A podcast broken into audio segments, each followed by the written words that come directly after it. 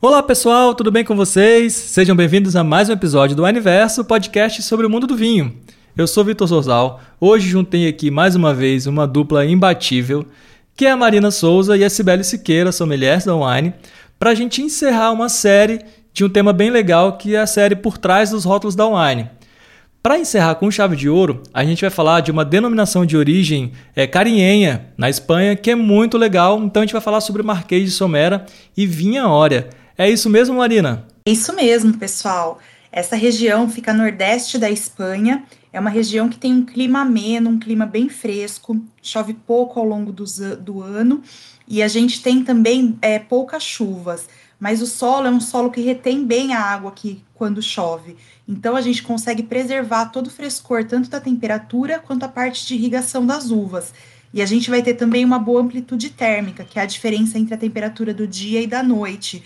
Essa boa amplitude térmica ajuda as uvas a concentrarem os sabores, os aromas e também a manter a acidez. Então a gente vai ter uvas bem típicas é, e bem expressivas dessa região, né, Si? Vale lembrar também que essa é a denominação de origem mais antiga de Aragão, né? E a segunda mais antiga da Espanha. Então, assim, denominação de origem de respeito, carinhena e realmente ela vai trazer essas uvas que são bem típicas, e principalmente a garnacha, né? Ela, ela, a garnacha deu muito certo nesse terroir. Mas aí a gente tem duas linhas muito bacanas que vão trazer essas uvas aí. O que, que você acha, Vitor? Qual, qual linha você prefere até agora? Caramba, pois é, olha só.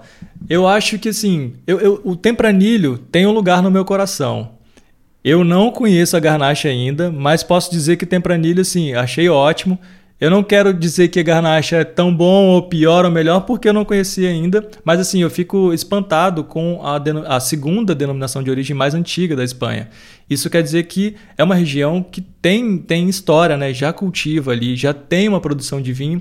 Então, assim, pouca coisa a gente não está não, não tá fazendo lá, né, Marina? Com certeza, é uma região muito tradicional, como a Si falou, uma região que a Garnacha se adaptou muito bem.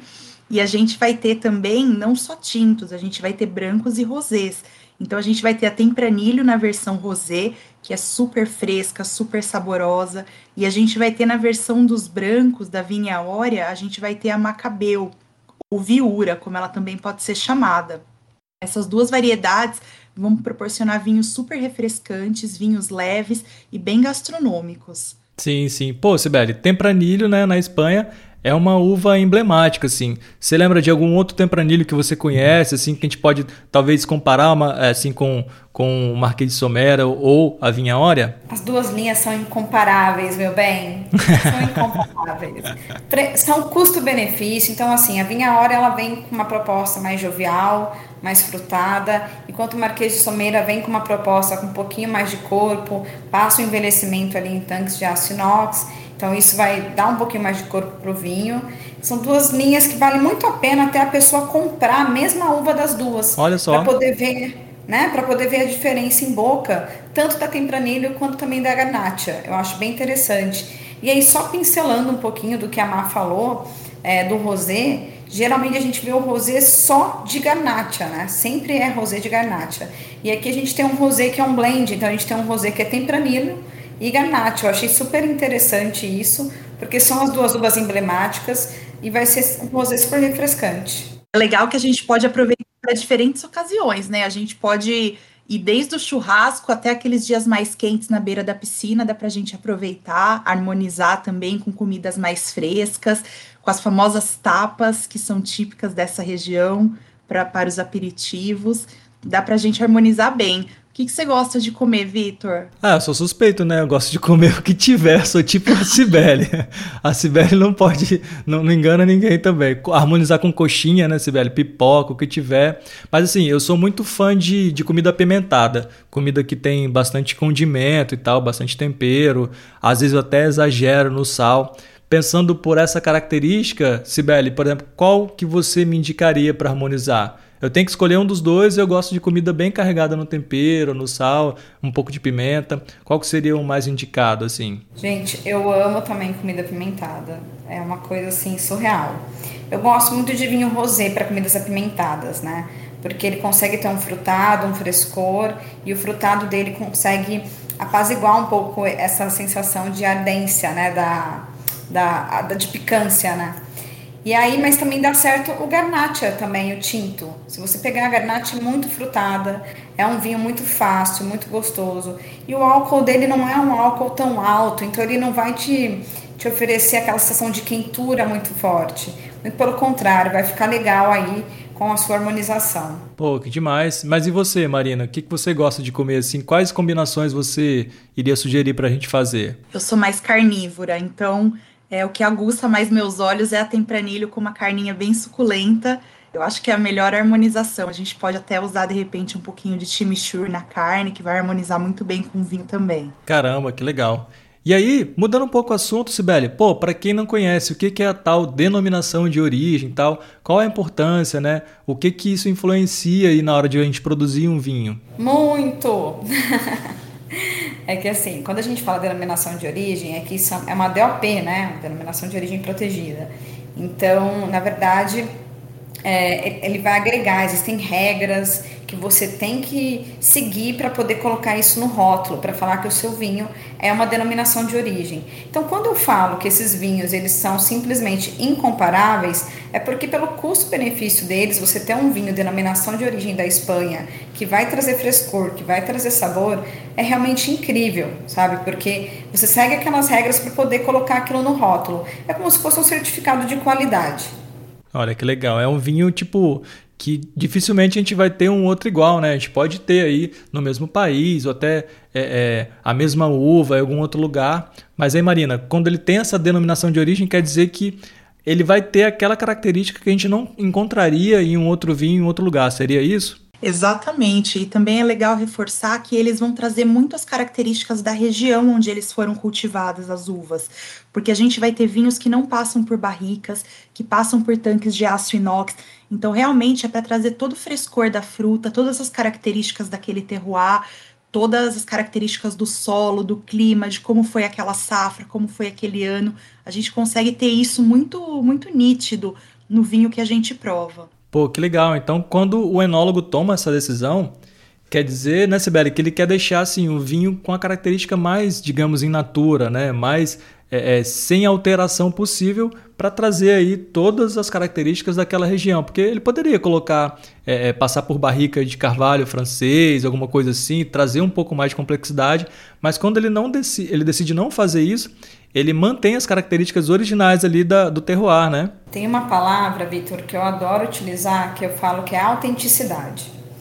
Então, quando o produtor, quando o enólogo, ele resolve é, vinificar o vinho dessa maneira, ele está querendo manter a autenticidade do vinho e daquele terroir, demonstrar todas as suas características. E assim, falando um pouquinho da Bodega Scovinca, né? Ela é, na verdade, assim, ela se considera muito família. Então, além de trabalhadores, viticultores, a gente fala da terra, mas também tem o trabalho que tem dentro da adega, na, na vinificação. E a Bodega Scovinca, muitas pessoas que trabalham na terra também trabalham dentro da adega, né? São viticultores. Então, na verdade, eles trabalham cuidando do produto. É por isso que eles falam que eles são muito família, porque eles cuidam do produto desde a hora da terra até o engarrafamento. Pô, que legal. Então vou fazer uma comparação aqui que eu sei que a Sibeli adora quando eu falo essas coisas. É como se eu pegasse, por exemplo, é, é, trazendo para música, né? A gente é, talvez um gringo não conhece um verdadeiro samba de raiz brasileiro. Ele vai conhecer aquela coisa que chega aí das, das grandes artistas, né, dos grandes artistas que chegam porque tocou num filme, tocou numa novela, mas ele pegar aí numa roda de samba, é, é, no morro, lá no Rio de Janeiro, Ali sim a gente tem a autenticidade né, do samba ou do funk, que seja, porque a gente pega ali a cultura, no caso, da forma como ela realmente é produzida por aquelas pessoas. Falei certo, Sibeli? Gente, eu acho o máximo quando o Vitor faz isso.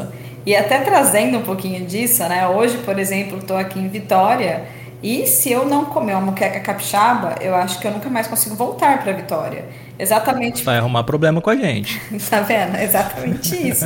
Exatamente porque isso é retrata, né? Culturalmente retrata todas as características daquele local. Então eu acho que isso é muito interessante. E falando um pouquinho só da Macabeu, essa é uma das uvas que compõe então o nosso cava. O cava, que é uma denominação de origem da Espanha, para espumantes método tradicional. Então, é uma uva que ela, ela é um pouquinho mais resistente, ela vai dar frescor, ela vai dar aroma, mas ela vai ser um pouquinho mais untuosa também. Então, realmente é um vinho branco muito legal. Olha, que legal. Mas aí, Marina, por exemplo, quando a gente vê aqui que a temperatura média anual lá não passa dos 14 graus e meio, que, que isso pode influenciar, o que, que isso pode trazer nas uvas e nos vinhos para a gente quando a gente abre uma, uma garrafa, coloca na taça e consome? Acho que principalmente manter todo o frescor e a acidez das uvas. A acidez é aquilo que faz a gente querer dar o próximo gole, que enche nossa boca de água. Então, ela é muito importante, até mesmo para a longevidade, para a guarda do vinho. Então, a acidez é uma das principais características da estrutura do vinho. É muito importante a gente manter isso. Às vezes, a uva amadurece demais e acaba perdendo a acidez.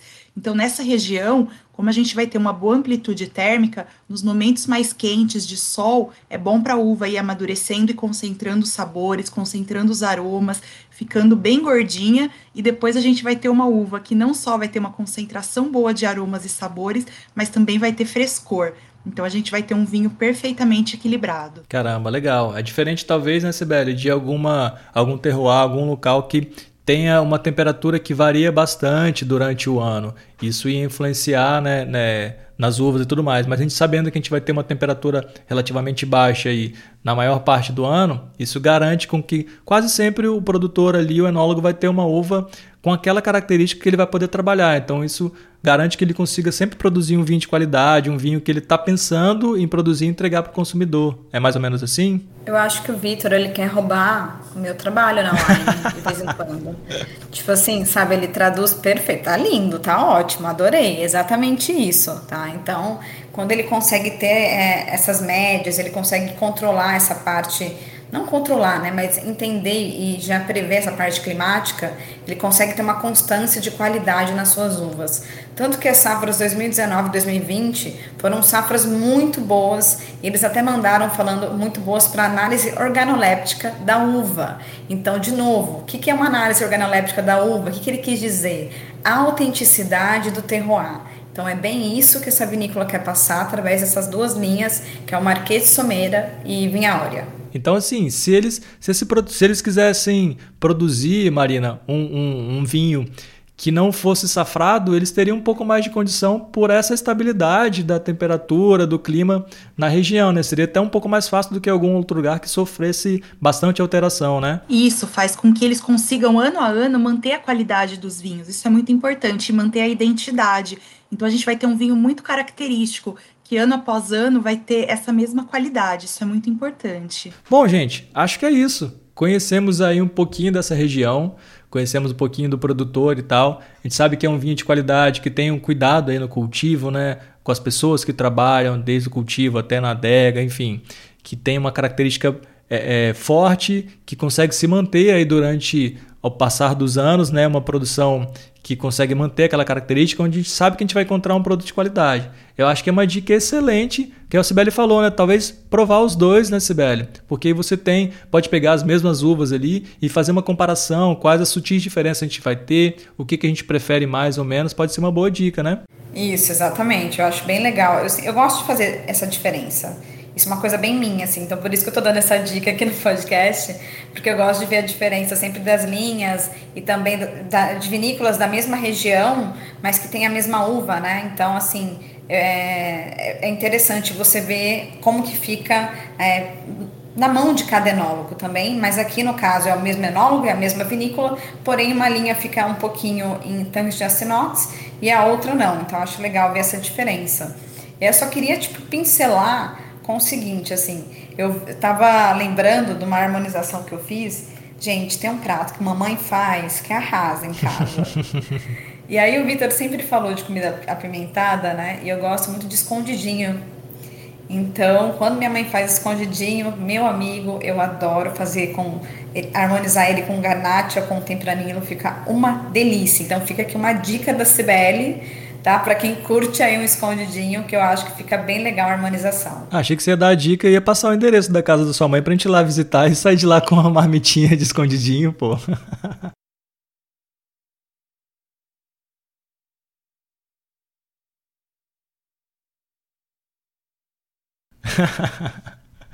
boa, boa.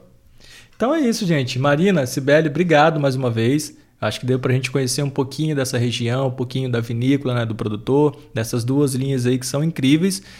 E mais uma vez, umas dicas para a gente poder fazer é, a nossa harmonização em casa, fazer a nossa combinação, fazer o nosso teste para conhecer alguns vinhos bacanas que a gente tem no portfólio da Wine. Então, lembrando, quem quiser conhecer os vinhos, pode acessar o nosso aplicativo, entrar no nosso site, que vai ter lá direitinho para poder ter oportunidade de comprar, conhecer, degustar e falar com a gente depois se gostou. A Paulinha sempre fala isso, né? Posta nas redes sociais, marca o wine que a gente gosta de ver, né? Os vinhos que vocês estão consumindo, as harmonizações às vezes inusitadas que vocês fazem, né, Marina? Pode ser uma boa para a gente até, quem sabe, pegar isso como dica, gravar um novo podcast, fazer uma matéria com essas harmonizações é sempre muito legal. Exatamente, é muito bom a gente ter esse feedback de vocês. E assim, é, são vinhos de qualidade excepcional, como a gente falou, que tem um preço também muito acessível. Então, isso é muito interessante. Dá para a gente comprar mais de uma variedade, fazer uma brincadeira de fazer as comparações, fazer diversas harmonizações. Então, tá imperdível aproveitar essa, essas duas linhas de vinho espanhóis. Show de bola! Então é isso, meninas. Obrigado mais uma vez e espero vocês no próximo episódio. Obrigada, Vitor. Obrigada, Si. Foi um prazer. Valeu, gente. Um beijo. Valeu. Tchau, tchau.